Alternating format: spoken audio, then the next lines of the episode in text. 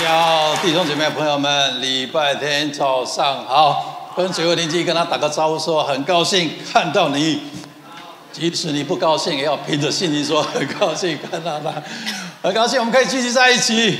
有很多的理由，人们来到教会，我希望你是想到教会，而不是需要到教会。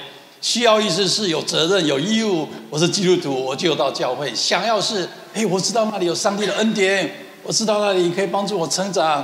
我知道那里有信心的同在，我知道在那里我可以遇见上帝。那是你想要到教会来。每一个想要到教会来的人，寻求上帝的人，上帝一定不会让你失望。因为圣经说：“你寻求必定寻见，你必定寻寻得见上帝的恩典、上帝的祝福、医治、恢复、供应。”所以你今天花了一个多小时时间在这个地方，上帝决定会回应你超过你一个多小时的时间。因着你的信心在这个地方，上帝会让你下个礼拜因着你的信心活得更加的轻省，排除更多的障碍，让你的时间更充分的能够使用。你要这样信心，每一次你花时间来到上帝面前，上帝必定纪念，所以你一定会得到超过你所给出去了。今天也是一样，我们期待上帝的荣耀，上帝的同在。我们因着认识上帝的恩典跟祝福，他的应许，我们可以不断的成长。很高兴礼拜天我们可以聚聚集在一起啊！我相信每个人来教会的目的啦，或是原因，或是理由都不一样。但是好消息是，不管你凭着什什什么样的信心或什么样的动机来到教会，上帝都纪念你啊！上帝纪念你，因为花时间在这个地方。如同我们的身体需要休息一样，我们的心灵也需要休息。为但是为什么，呃，每个礼拜天，呃，放假日，全世界大部分礼拜天都是放假日。我们自从从就业的时代开始安息日，我们身心灵需要安息，所以礼拜天，我们除了肉体休息之外，我们的心灵更需要休息啊。怎么休息？不是说你都在家里坐着，你心灵就会得到休息。心里休有很多人坐在那个地方，但心里还是想着一大堆事情，烦恼愁苦，心灵得不到安息。所以虽然肉体休息了，还是很累。我们需要心灵休息。心灵休息不是我要不想就不想，我要有正面思想就正面思想，不是的。你需要有一个代替，你要有一个代替的眼光注视的目标。你之所以会烦恼，会担心。会害怕，是因为你注视在环境嘛，注视在人的能力的有限嘛，条件的有限嘛。但是当你转换你的焦点，把眼光放在上帝的爱、上帝的全能的时候，那些忧愁、担心就会离开了。还是为什么每个礼拜天来到这个地方，我们心灵可以得到休息？啊，希望在教会这个短短的一个多小时里面，你心灵可以得到安息。也许在诗歌敬拜当赞美当中。哎，你感受到平安，你感受到安慰。也许在四季当中，你得到鼓励。那最重要的是，教会有上帝的同在，因此有上帝的同在，你会感到安息，感到平安，感到喜乐。所以我祈祷，祈祷每一个每一次来教会聚会的人，上帝都纪念你的信心，并且给你出人意外的平安喜乐。你要有这样的信心啊！也也把礼拜天当做一个成长的机会哈。每个礼拜天，我也把把它当做我自己成长的机会，因为我会预备信息，我会思考啊，上帝的恩典跟祝福，所以是我成长的的一个时间啊。短短的一个多小时，你永远不知道会对你的人生帮助多大哈。所以啊，希望每一个人都可以把时间分别出来。一个企业家说：“你告诉我，你每一个礼拜你的 schedule。”你的作息表，我就知道你这个人会不会成功，我就知道你这个人会不会健康，会不会喜乐。我相信，当上帝看到你的你的 schedule 哈，你你的所有的行程的时候，哎，看，哎，这个人每个礼拜天都到教会来，上帝说，这个人一定活得平安，活得喜乐，这个人一定蒙受上帝的恩典跟祝福。你要有这样的信心，好吧？那我们聚在一起，可以更加的得力，更加的有盼望。更加的有信心，好啊！不知道上个礼拜天有没有人看那个超级杯哈？超级杯哈？也许我们华人比较不注重美式的足球哈，但是美式美式足球在美国是一年当中所有运动赛事里面看的最多人的一个一个球赛哈，有一亿人呃一亿人观赏，然后美国估计在那一天所吃的。鸡腿或者鸡翅膀超过感恩节所吃的啊！你可以想象，每三户美国三亿多人，一亿多人在看看那个呃美国美式足球，大概每三到五户里面就有一户人买炸鸡、薯条啊、可乐、汽水在那里啊享受球赛。哎，我我我回去，我因为我们球赛的时候是下午嘛，上个礼拜天下午回去的时候稍微看了一下，哎。突然间有个广告跑出来，吓我一跳。我说这是广告吗？这应该不是广广告，应该是卖东西嘛。你超级杯三十秒广告费多少钱？你知道吗？七百万，三十秒钟的广告一下就过去了。我刚刚讲已经两三分钟了，三分三十秒钟，七百万美金的广告，突然一个广告跑出来，我吓了一跳。这不是广告，这也不是卖可乐，也不是卖沙发，也不是卖产品。哎，我看了真的。后来才发现，哦，是这样的广告。今天让你看一下，看这什么广告？三十秒，七百万美金。啊，你们你们看很震撼。你如果突然间在那种广告的时候看到这个，这什么东西？哇，发现哇，是一个机构叫 He Gets Us，我们一个一个基督教的机构。他们发觉这个世代的人太缺少爱了，这个世代的人彼此不喜欢，经常吵架，彼此相恨。所以他们希望发起一个运动，就是用回归圣经，让我们认识上帝的爱，因此可以彼此相爱。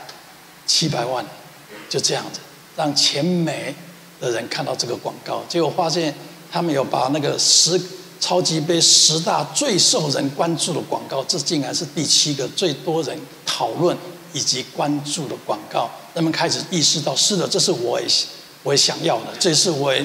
对这个社会的看法，这个社会太缺少爱了，彼此的生气、彼此的仇恨、彼此的嫉妒等等，所以，就我相信你来到教会是对的地方啊！你在寻求爱嘛，寻求上帝嘛。后来我也看了另外一个广告，是 Amazon 啊，亚马逊的广告也很有趣，让大家看一下。一只狗，主人在家的时候很享受温暖，反正有一天全家人去露营了，要出去好几天。这只狗感到非常的孤单，想着想着，它的主人跟孩子就情绪就上来了，把所有的东西都破坏掉了。主人从远处遥控看到家里整个乱七八糟，家具被咬破了，什么灯都被拉下来了，赶快回家，心想怎么把这只狗送走？它破坏者它的捣蛋，它让人不舒服，就到 Amazon 买了一个笼子。这狗以为要把它送走，没想到来的时候竟然是另外一只狗。这个主人体谅这个孩子之这个狗之所以有情绪，之所以有破坏的行为，呢是因为他感到孤单。与其惩罚他把他送走，不如为他带来一个伴，感到温暖吗？啊，这个这个这个是不是这个世界所需要的？啊，我们不喜欢一个人，我们就拒绝他，我们就否定他，把他送走最好，离开他最好。我们忘了啊，我们还有方式可以把它挽回来，可以用爱把它挽回来。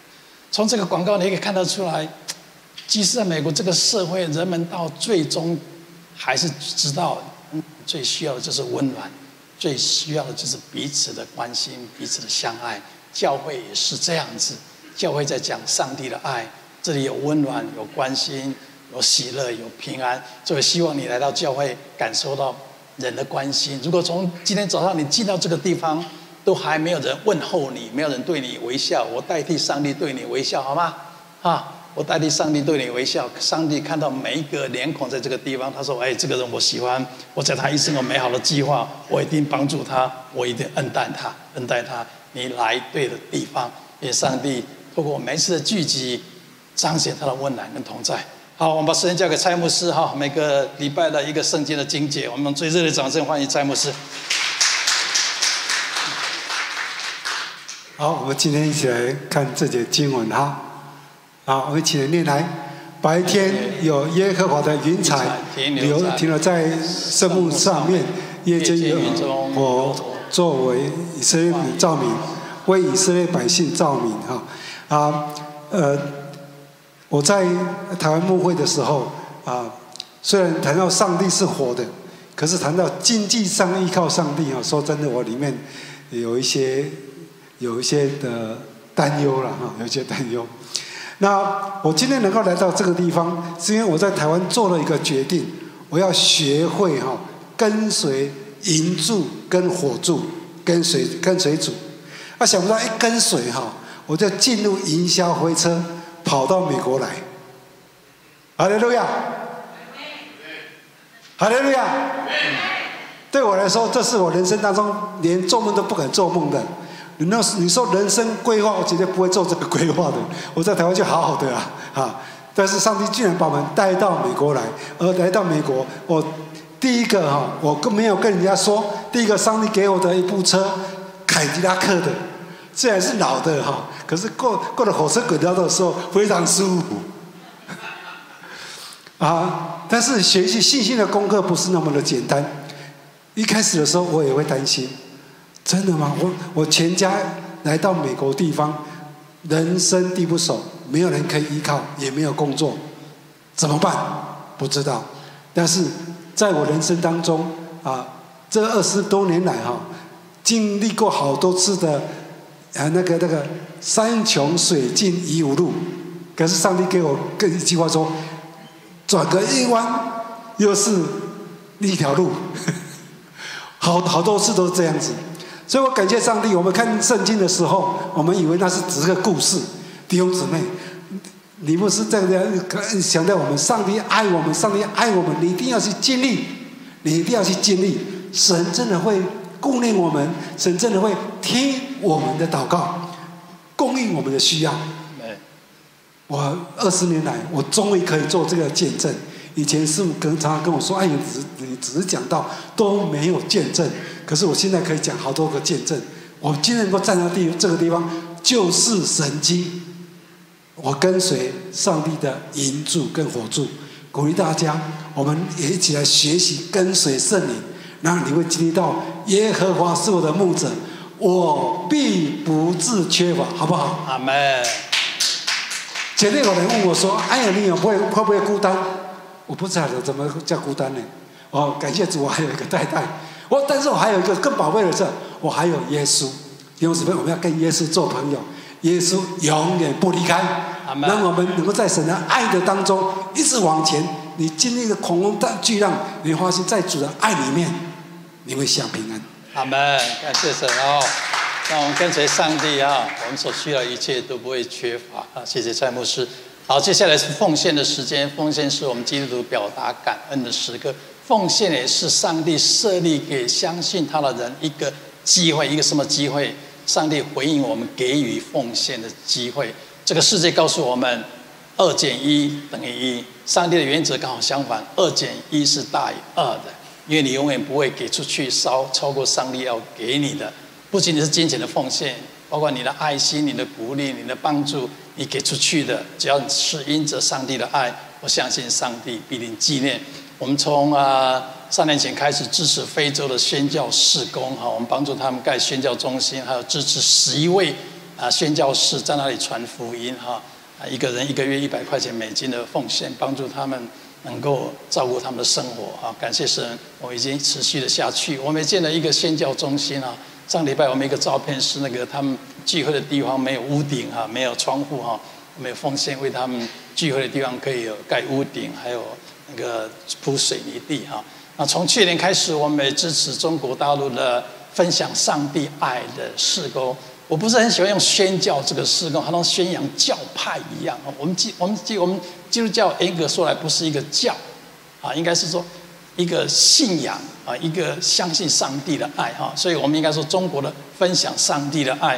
我们把每个礼拜天我们分享的信息写成文字，然后再印刷成书，在中国大陆啊分送给啊弟兄姐妹或者朋友们哈。我们看到很多的照片哈，包括他们很多人拿到拿到这个书就开始在阅读，还有小组在那阅读哈。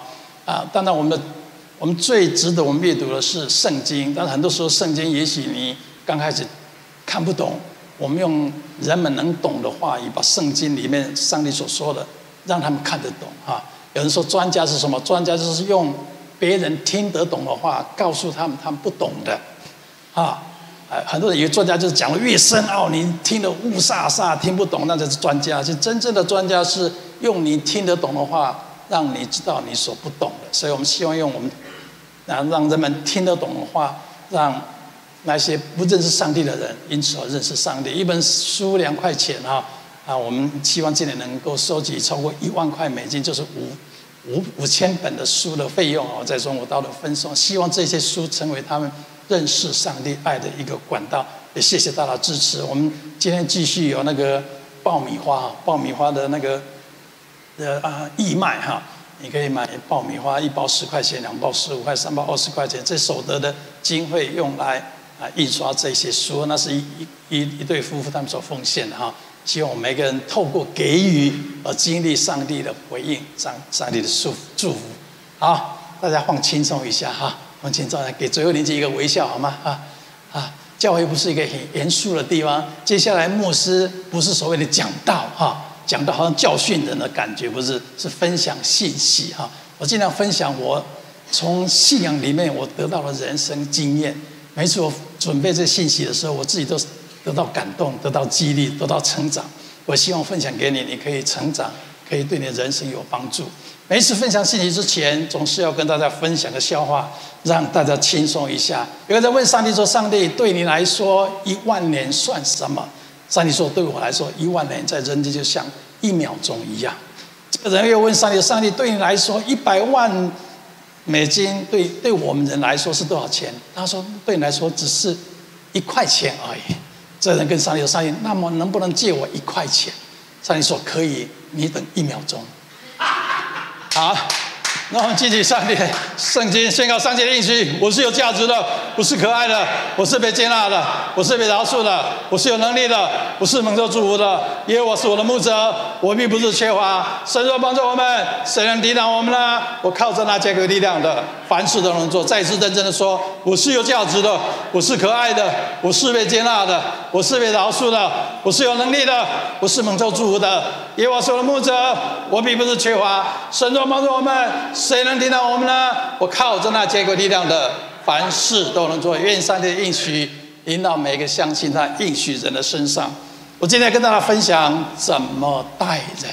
你说牧师啊，我来教会不是要学习怎么待人，我来教会是希望怎么得到上帝的恩典、上帝的祝福、弟兄姐妹的帮助。但是我告诉你，你如何待人，决定你经历多少上帝的恩典跟祝福。你如何待人，决定你的人际关系、你的情绪、你的健康。更重要的是，经历上帝的回应。所以，你如何待人非常的重要。这个世界有很多不同方式对待人的方式。有人说：“你怎么待我，我就怎么待你。你对我好，我就对你好；你对我不好，你打我一拳，我就回敬你一拳。”有一些人是用这样的方法的原则来生活。另外一种人怎么待人？别人怎么待我，我就怎么待别人。以前我的婆婆怎么待我，我现在我婆我媳妇熬成婆了，我也怎么待我的媳妇。别人待我不好，我也待人不好。有人是用这样的方式来对待别人。另外一种人是，他对待人的方式是我先事先想到你可能怎么会对我，所以我先出手。哎，你可能会骗我，所以我先防着。你可能会欺负我，所以我先欺负你。所以每个人的。准则的不一样，但这个世界有一个叫黄金的准则，英文叫 Golden Rule。这个 Golden Rule 在全世界被奉为是真理，是我们圣经里面所讲的真理。你怎么待人？这里面讲到说，你们要别人如何待你，你就要怎么待人。你们愿意人怎么待你们，你们也要怎么待人。你如何决定？你如何对待别人？你先想想，我希望别人怎么待我，不是怎么，不是别人怎么待我，我回回他怎么待他，不是我心想别人会怎么待我，我先出手。黄金准则是，每一次你对待别人的，想一想，我希望别人怎么待我。每一次我到一个群体去，特别是我到一个陌生的环境去，不知道你怎么样。要是我，我希望有人招呼我。我不希望到一个群体去，有一群在那里聊天，在那里说话，说得很高兴、很快乐。结果我一个陌生人到那个地方，没有人在乎你，一个人在旁边默默的、孤独的，没有人关心你，没有人跟你问候。我希望有人问候我，我希望我到一个陌生的地方，有人问候我、关心我。我希望我在伤心难过的时候，有人真的给我温暖；我希望我跌倒的时候，有人扶起我；我希望有我在灰心的时候，有人鼓励我；我希望我在无助的时候，有人帮助我。因此我希望这样子人待我，所以我看到别人伤心的时候，我愿意陪伴着他；别人跌倒的时候，我愿意扶起他。那是我们待人处事的原则。你如果记住这个黄金的准则，我告诉你，不仅对你的人生非常有帮助，不仅你经历上帝的恩典跟祝福，你的人际关系，包括你的事业，都会有所帮助的。你怎么待人？圣经的准则是：你要愿意别人怎么待你，你先思考你们要别人怎么待你。这个世界太多的人喜欢用论断的眼光来看周遭的人。我们凭着人的外表、他的财富、他的穿着、他的举止来决定我愿不愿意帮助他，我要要不要尊重他、问候他、跟他打招呼。不是跟他做朋友，我们太用世俗的眼光来看我们周遭的人。当你认识这个黄金准则的时候，你会知道，我们应该用上帝爱的眼光来看我们周遭的人。上帝是用我们希望上帝怎么待我们来待我们，我们都希望上帝饶恕我们，我们都希望我们犯错的时候，上帝给我们再一次的机会。我们都希望我们无助的时候，上帝 不是说啊，你好笨啊，你你自己失败了，我不帮你了。上帝亲近我们，上帝是用这样的眼光来对待我们。而圣经里面也讲到说，你们要效法，你们效法上帝，上帝怎么恩待我们、对待我们，我们要如同蒙慈爱的儿女一样。所以，我们做基督徒了，要用上帝的爱、上帝的眼光来看我们周遭的人。我们习惯批评论断，很多时候我们只看他的举止、他的行为、他的穿着，就决定这个人好不好。如果你没有了解他出生的背景，如果你能够深入的知道他的故事，我相信你对他的看法会不一样的。好几年前，我一位姐妹，她经常背着一个背包来我们教会聚会，有好几次我在来的来的途中看到路上有这个姐妹就背着一个背包。走过来，后来我发现她是住在 m o n t r e Park 的所谓的家庭旅馆里面。有没有住过家庭旅馆的？如果没有，你真的真的可以为你自己感到高兴了。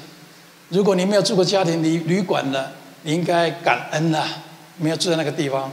我后来才知道什么叫家庭旅馆，就是那些付不起房租、付不起啊饭店或者比较好条件住的地方，在。有一些民民民宅里面的，甚至车库里面就放个十几个床，一个晚上来睡觉七块钱，如果要用冰箱就加三块钱，就十块钱。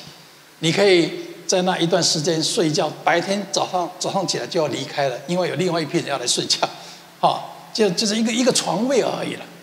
他是这样生活，他一个来到美国也没有没有什么谋生的能力，他每天晚上就睡在家庭旅馆。然后等待着白天去工作，他后来也找到工作，但是为了存一笔钱，所以他还是住在最便宜一个晚上十块钱，一个月三百块钱，大概他能找到的最便宜的地方了。住在那个地方真的是没有什么尊严的啦，啊，你就没有什么隐私嘛，就是就是男男女女就是这样一个人一个床这样而已嘛，冰箱的东西大家大家用嘛。他为了到教会聚会，走路从 Mount t r i p a 走到这个地方，将近一个半小时的时间来这个聚。这个地方聚会，你可以可以想象他那个样子哈。第一次看到的样子，哎，我是有点、有点、有点吓到。虽然他笑得非常的可爱，而且这个穿着穿的衣服就是很，也不是不干净，是很破旧。你如果亲离他近一点，你真的可以闻到好像好几天没有洗澡的味道，那个、那个、那身体的味道。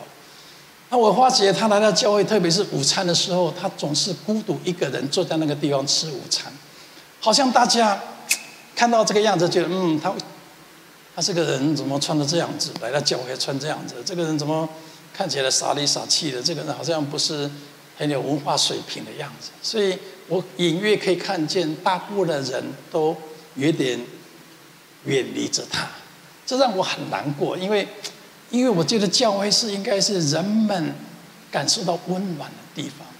多少人来教会，是因为他们认为教会是最有爱的地方。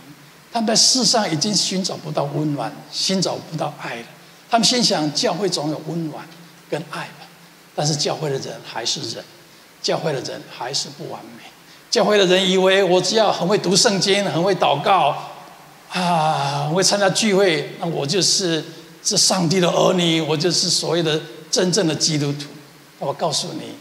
你要效法上帝，人们从你的行为看出你是不是基督徒，是不是信上帝的人。你的信仰要有行为的。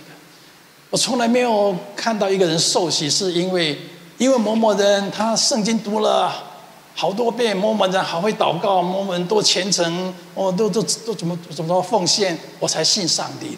大部分人之所以愿意信上帝，那是因为因为某某人，我从他身上看见了上帝。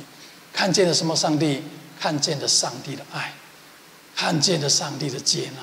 我看到他如何待人，我看到他用圣经的原则待别人。你愿意别人怎么待你，你就怎么待人。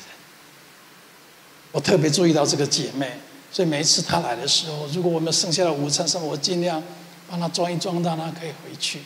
后来有。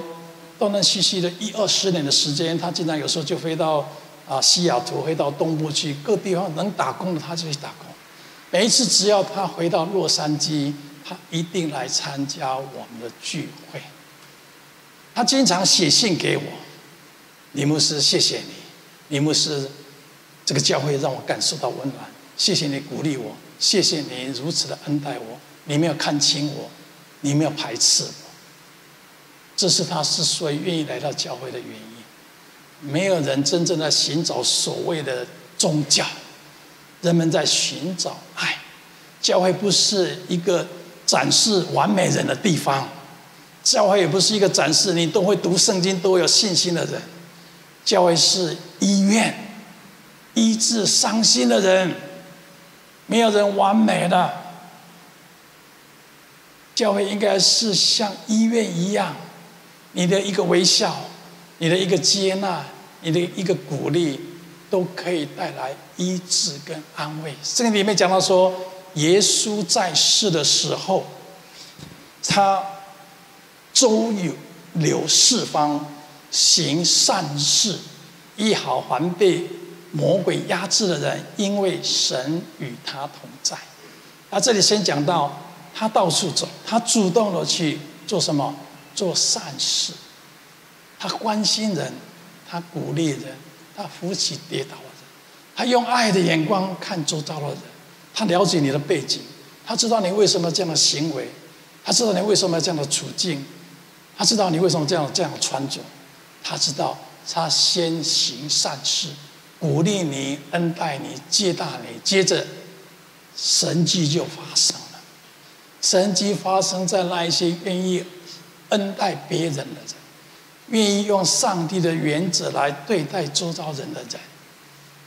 当你愿意善待别人，上帝就跟你同在。所以，当基督徒每一次我们找传道人、找牧师，我不是调查他神学博士几个学位，他都会讲道，他都会他会读圣经，他都会祷告。我不在乎这些，我看这个人如何的善待人。一个最能代表上帝的行为，就是你如何对待别人。你再大的牧师，你再多的神学的学位，你不懂得对人微笑，不懂得关心人、鼓励人，我觉得，觉得你的信仰没有达到的精髓，你都没有真正的信靠上帝。真正相信上帝的人，知道如何恩待别人。你要做个选择，不是要用人人的眼光来论断、批评、指责这个人。还是用上帝眼光来看这个人。如果你用上帝眼光，你会研究为什么他有这样的行为，你会了解他的背景，你会去想知道他的故事，为什么他会有这样的处境。很多时候，我们不了解对方所面对的挑挑战，他们成长的背景，他们所压抑着的痛苦，我们不知道，我们只凭他的外表来论断他，来决定接不接纳他，愿不愿意鼓励他，愿不愿意帮助他。我们不应该成为这样的人。其实那些行为越奇怪、脾气越暴躁的人，或是或是他的容易伤害人的人。他更需要你去了解他，因为之所以有脾气暴躁，之所以有伤害人的行为的人，他是因为他们受伤。圣经呃，这个世上有一句话叫 “hurt people, hurt people” 嘛，受伤的人会因此伤害别人嘛。他里面太多的怒气，他里面太多的不平了，因此他会发泄在别人的身上。如果你不了解他的背景，你以恶待恶。你这样对我，我就这样对你。你只是在伤口上撒盐而已，不能带来医治。这个世界在寻找一群人能够带来医治、带来恢复，可以扶起跌倒的人、亲近孤单的人的人。我们需要试着去了解别人，以至于我们可以带来医治。一个故事这样说：一个老农夫，他在他的农场里面养了很。很多的很多的啊啊狗养了很多的狗，有一天一只母狗生了好多的小狗，七七只八只，他想把这些小狗出卖，因为他太多的狗，所以他在农场的篱笆的上面就挂了一个告示说，小狗出售，一只三十现啊！哎，附近一个邻居的小孩子就过来，哎，看到这个告告示牌，他很想买一只狗。他就走到那个农夫，把口袋里面的零钱拿出来，放在农夫的手上，说：“哎，这样够不够买一只一只小狗？”如果那种农农夫算了算，哎，可以，你可以买一只小狗。所以他们在山下篱笆的地方，小狗啊，那个农夫就暗示上面的工人把那个小狗这样把它放出来。哇，哟六七只小狗这样这样跑跑跑跑下来，好可爱。围绕着这个小男孩子在那里汪汪汪叫，每个都很想被他领养。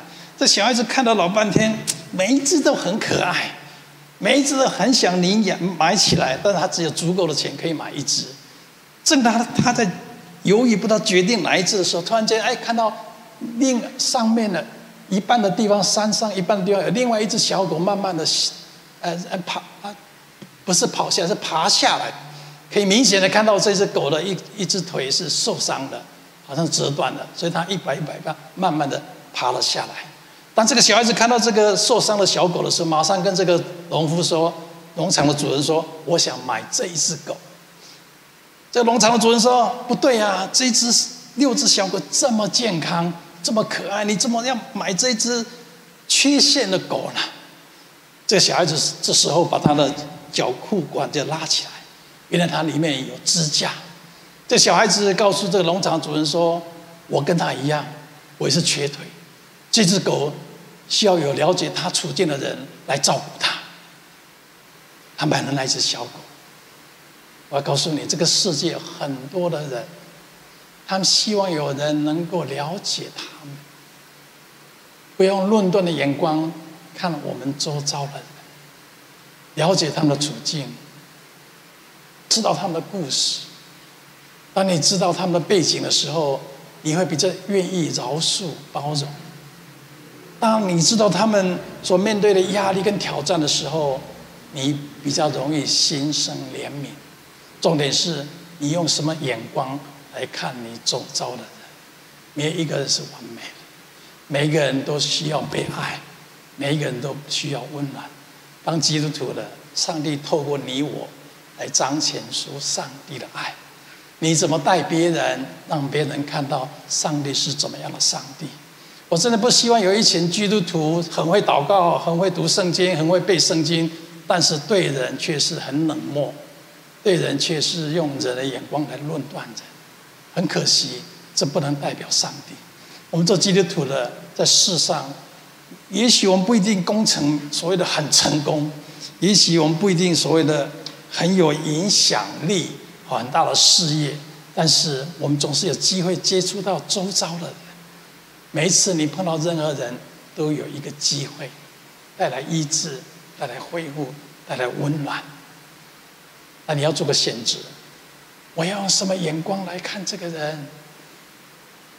因为你用什么眼光看这个人？用人的眼光，还是用上帝的眼光，决定你你如何待他？决定你如果是不是愿意跟他做朋友？我告诉你，很多时候，上帝差遣人到我们的生命当中，成为我们的祝福。但是我们失去了这个祝福，乃是因为我们没有通过这个考验。什么考验？用上帝的眼光看这个人。我们太习惯用外表，用他的成就，用他拥有的东西来决定这个人人的价值。但是为什么很多人还是享受在名牌、豪车、豪宅嘛？啊，为什么我们希望人家看重我们嘛？我们希望人家看重我们嘛？对我来说，如果我一个月赚一千块钱，要我花五百块钱去买一个名车，我会觉得哇，我工辛苦了工作一个月，我半个月薪水要买一个名车，只是为了要别人看重我吗？但是有很多人就觉得这样值得。我宁愿在家里吃泡面，我出去开车都不能让他看，不能让人家看不起。我怎么样咬紧牙关在家里吃泡面，我都要买个名车。为什么？人的眼光是就是这样子嘛，这么的现实嘛。你的穿着，你的你你的你的你的车，你你你你的身份代表你的价值嘛。但我们不应该成为这样的人。很多时候，上帝透过别人你遇见的人来考验我们。上帝使用他们成为我们的祝福，但是但是我们失去了这个祝福。好几年前，有一对夫妇从北加州坐飞机到东部哈佛大学去见哈佛大学的校长。那时候刚有飞机没有多久，他们坐坐飞机到了波士顿到哈佛大学去，没有事先约好要见校长，就进校长的办公室，迎来的是。办公室的前面的柜台的秘书问这两位穿起来很朴素、看起来像乡下人的夫妇说：“你们要干什么？”这对老夫妇说：“我们想见一下哈佛大学，见这个学校的校长。”这个这个秘书看到这两个人打扮，就是说这这样的身份、这样的穿着，怎么是配得起见我们校长的人呐？他连进去跟校长。通知都没有，就说校长不在，没有时间见你们。那这一对夫妇说：“我们真的很想见校长，等多久我们都没关系。”坐了一两个小时之后，这个秘书发觉这两个人好像很坚定，打发不走，只好进去跟校长讲说：“有一对乡巴佬，他们自不量力的想来见你，他们一直坐在那个地方不走，你就出来打发他们走一下。”这时候校长穿着西装笔挺。领带像我这样弄得啪踢啪踢的，这样手插在后面就走出来了。嗯，你们两个找我有什么事情？连正眼都不愿意看这对夫妇。这对夫妇说：“哦，是这样子的，我们很想在哈佛大学建个纪念的东西来纪念我的儿子，我们的儿子。你儿子怎么了？哦，我儿子几年前在哈佛大学读书。”但是有一次到非洲旅来欧洲旅行的时候，不幸车祸过世。我们非常想念这个儿子，他也很喜欢哈佛大学。我希望在哈佛大学做个纪念的东西来纪念我的儿子。这样说，这个地方又不是坟墓，你怎么可以记立个什么碑之类在这个地方？这对夫妇说：“妹妹，没有，我们我们没有这样做。我们希望。”有个可以纪念我儿子的什么东西在这个地方？这时候校长指着窗户外面的一个建筑，你知道吗？那一栋小小的建筑物就要一百万美金啊！你们出得起吗？他心想，这样子大概把这对夫妇就打发掉。没想到这对夫妇的太太对着先生说：“哦，那一栋只要一百万。”两个就默默的离开了。坐飞机回到北加州，这对夫妇说：“哦，那一栋建筑物只要一百万，以我们的财力可以建十几栋。”他们两个成立了斯坦福大学。这个祝福本来是要给哈佛大学的，只因为这个校长用人的眼光论万人，失去了这个祝福。今天我要告诉你，不要轻看你周旁边的任何的所谓的小人物，是不是不能带给你恩典祝福的人？我告诉你，以我过去三十年的经验，我得到了最多的祝福、最多的帮助，包括我事业上、我经济上最多的帮助，不是那些大公司的老板、有钱有势的人，往往是那些看不起眼的角色。因着他们的帮助，我才有今天的成就。不要轻看你周遭的每一个人，不要用人的眼光来论断论断周遭的人。了解他的背景，知道他们成长的故事，你看他的眼光会不一样。你会更愿意心生怜悯，愿意接纳他们，愿意饶恕他们。我们要有这样的选择，每天选择，每每天我们都有机会，我们都有机会接触旁边的人。我们不要老是看，看，看别人的外表而已。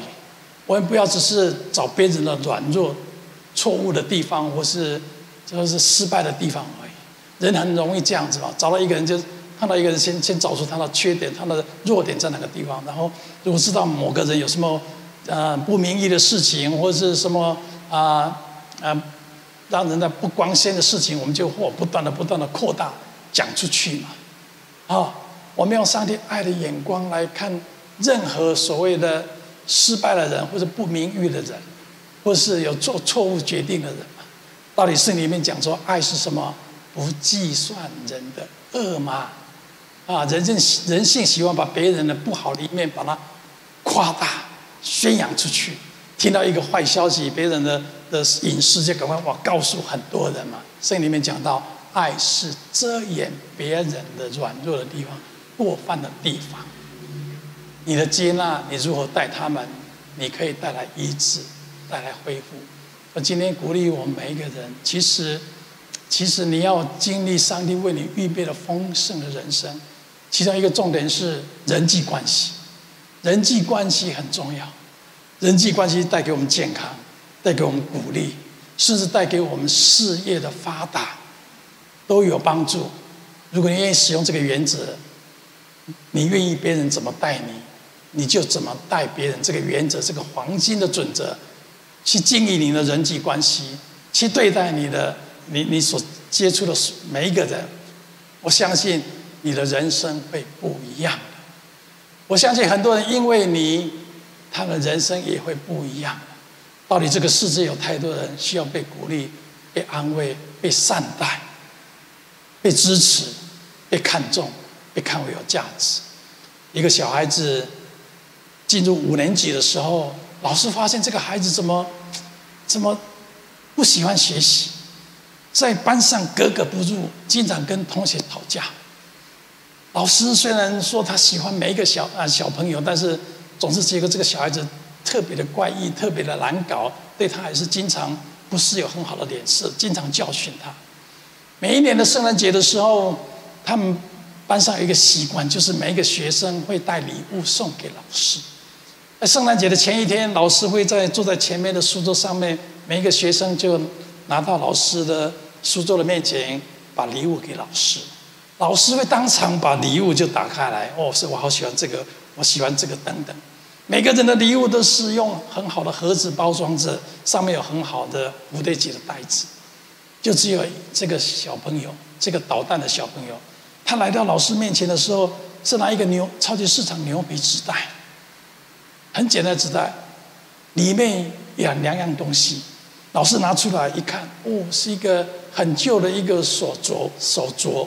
里面那个假钻碎钻还掉了一半，老师仍然勉强的把它挂在手上，说：“哦，好漂亮，我好喜欢。”老师又从袋子里面拿出一瓶香水，只剩下三分之一罐的香水。老师很礼貌的就洒在自己身上，说：“哦，我喜欢这个味道。”其他小朋友都偷笑，人送的礼物都是这么的好的礼物，都是包的整整齐齐，怎么你的礼物是一个超级市场牛皮纸袋？而且还是破碎的、破碎的那个破旧的手手镯跟那个三分之一罐的香水而已。同学在偷笑。结束之后，下课之后，那一天下课之后，这个小孩子突然间跑到老师的面前，跟老师说：“老师，你知道吗？那个手镯挂在你你的身上，好像握在我妈妈的手上一样。老师，你你那个香水喷在你身上，好像我闻到喷在我妈的身上一样。老师说：“你妈妈怎么了？”那我妈不是了。这这时候老师在心想，他到底是什么背景？他有什么样的故事？所以老师把以前他的啊不同，从一年级、二年级、三年级、四年级里面的老师的评语把它拿出来。一年级老师说这个孩子潜力无穷，只是家庭状况很不好。二年级这个小孩子有进步的空间，但是妈妈生了重病。三年级这个孩子不专心上课，妈妈今年过世了。四年级这个小孩子明显的学习退步，没有学习的动机，爸爸对他很不好。哇，这个老师才知道，原来他经历的丧母之痛，原来他的家庭是健不健全的家庭，原来是他没有妈妈，他的爸爸又忙于呃事业或其他的事情，没有办法好好的教育他。从那天开始，老师用不同的眼光来对待这个孩子。当你了解一个人的背景，知道他的故事的时候，你的眼光会不一样。这老师把他当作一个功课，他要彰显出上帝的爱，他要彰显出一个实验，爱可以改变一个人。他开始把这个孩子带在旁边，经常下课的时候带他回家，经常邀请邀请其他同学跟他做朋友。就这样，那一年是这个小孩子有史以来度过了最有尊严、最温暖、最有爱的一年。几年之后，圣诞节，老师收到一封信，老师谢谢你，我今年高中毕业，全校第二名，学生泰勒就是那位学生。过了四年之后，老师又收到一封信，信写着：老师谢谢你那一年如此的恩待我，如此的照顾我。给我温暖。我今年大学毕业，泰勒学生。又过了四年，又老师又收到了同一个泰勒学生写了一封信。老师，谢谢你，我永远不会忘记你对我的爱，你改变我的人生。从今天开始，我已经是泰勒医生。我今年从医学院毕业，我很快就要结婚了。我希望邀请你来坐在婚礼上面，原本应该我妈妈坐的那个位置。这个老师改变了这个孩子的一生，只因为他愿意了解，去花时间了解他的背景，知道了故事，并且有行动的做出回应。这个世界不知道多少人需要你我做出这样的。这样的回应，这样的关心，这样的鼓励，这样的温暖，但是这需要你有所选择，需要你有所有所行动的信心跟爱心的。不要随便论断一个人，不要随便以外表来决定如何对待一个人。你希望别人怎么待你，你也要这样待别人。用上帝爱的眼光看我们周遭的每一个人，记住。你身边的每一个人都可能是上帝用来成为你人生祝福的人，不要轻看他们，不要否定他们，接纳他们，用上帝的爱包容他们，怜悯他们。如果你这样做，我相信你的人生会不一样，你的人际关系会不一样，并且上帝会回应你所给出去的，上帝会给你更多的爱，更多的包容，更多的怜悯，你会活出上帝为你预备的丰盛的生命的。愿上帝祝福每个人。我宣告，我也希望有一些人。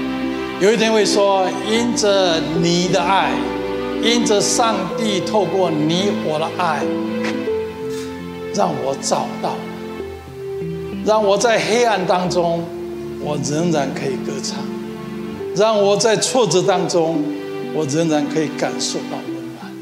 我相信最能触动上帝心意的是，我们知道如何对待我们周遭的人。最后，我们把今天的圣经经节，我们来宣告一遍。你们愿意人怎么样怎样待你们，你们也要怎样待人；你们愿意人怎样待你们，你们也要怎样待人。他周流四方行善事，医好凡被魔鬼压制的人，因为神与他同在。他周流四方行善事，医好凡被魔鬼压制的人，因为神与他同在。爱不计算人的恶，爱是不计算人的恶。愿上帝的的自己的话语成为我们的祝福，成为我们行事的准则。在我们下个礼拜天见面之前，我奉耶稣基督的名祝福在座的每一个人，上帝的恩惠、上帝的恩典永留在你的生命当中。主恩浩大如涌流涌泉，主的爱深广似海洋，进入了人生当中。我们下个礼拜天再见。一个人找几个人跟他说：“上帝赐福给你。”我们结束今天的聚会。如果你还有什么需要被祷告的、需要交通的，可以留下来。我们的牧者都会在草坪的地方，他们可以跟你分享。或者你需要更认识信仰的，我们牧者也可以在外面跟你分享。我们下个礼拜天再见。